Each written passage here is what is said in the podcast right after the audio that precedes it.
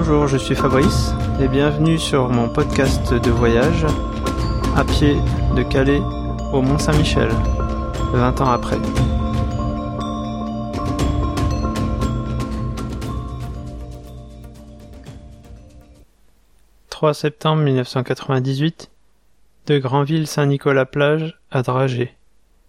18 km plus 10 km sans sac en aller-retour jusqu'à Granville pour voir la pointe du roc. Ça y est, je vois enfin le but de mon voyage. Ça fait une impression forte d'apercevoir l'endroit vers lequel on marche depuis 25 jours. Je pensais que ça me rendrait heureux pour la fin du parcours. Pourtant cet après-midi, malgré la courte étape d'aujourd'hui, j'avais eu un coup de barre. Il était en fait plus psychique que physique. Une envie d'être déjà arrivé, mais aussi de ne pas arriver.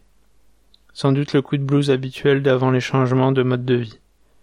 Quoi qu'il en soit, la baie est magnifique, et j'ai encore une journée pour tourner autour et l'admirer. Durant mon voyage, la première chose que les gens disaient ou remarquaient, c'est que mon sac semblait bien lourd et que j'étais bien chargé. Au camping, la première chose que les gens disaient ou remarquaient, c'est que ma tente était minuscule et semblait trop petite pour moi. Oui, mais quand on la porte sur son dos, bien chargée, on est bien content qu'elle ne soit pas plus grande et plus lourde. En organisant mon voyage, j'ai d'abord pensé dormir à la belle étoile, mais je me suis dit qu'un abri serait indispensable. J'ai ensuite pensé au camping sauvage, mais sur la côte ce n'est pas évident de trouver des endroits déserts. Je ne suis pas un sauvage et surtout j'ai besoin d'eau pour boire, manger et me laver. J'ai ensuite pensé aller demander aux agriculteurs une petite place et un peu d'eau, mais les fermes sont rarement sur la côte, et je me suis vite rendu compte aux premières demandes que ce n'est pas le genre de chose qui se fait. À la limite, dans un endroit désert et reculé, si on tombe sur des gens pas trop fermés, il n'y aurait pas eu de problème.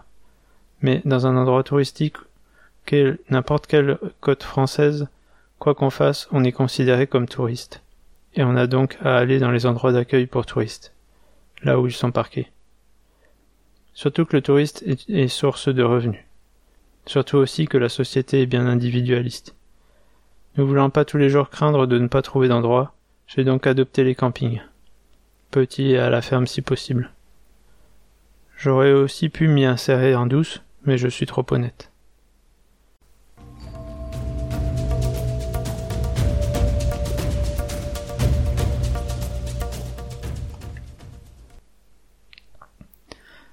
Ça y est, durant cette étape, j'ai commencé à apercevoir le mont Saint-Michel au loin. Et ça, fait forcément euh, un effet assez particulier quand, quand on marche euh, vers ce but et puis que ça y est, il se concrétise enfin.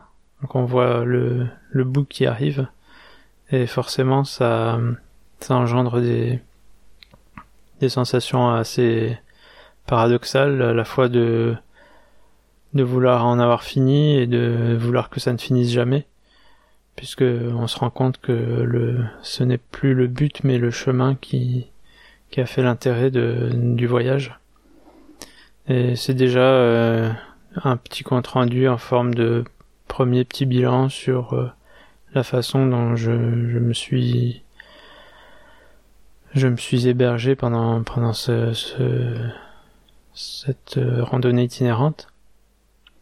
Bon, j'avais déjà j'avais déjà abordé le sujet, donc je vais pas y revenir. Euh, il reste donc à, tourner autour de, la baie. Il reste encore deux, estuaires à, contourner.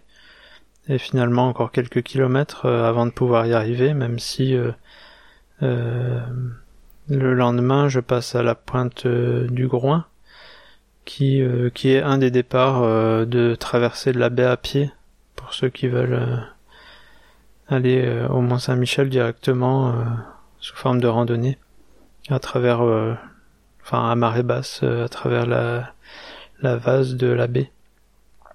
Chose que je ne ferai pas puisque je veux vraiment profiter tout du long de, du chemin qui mène par la terre ferme.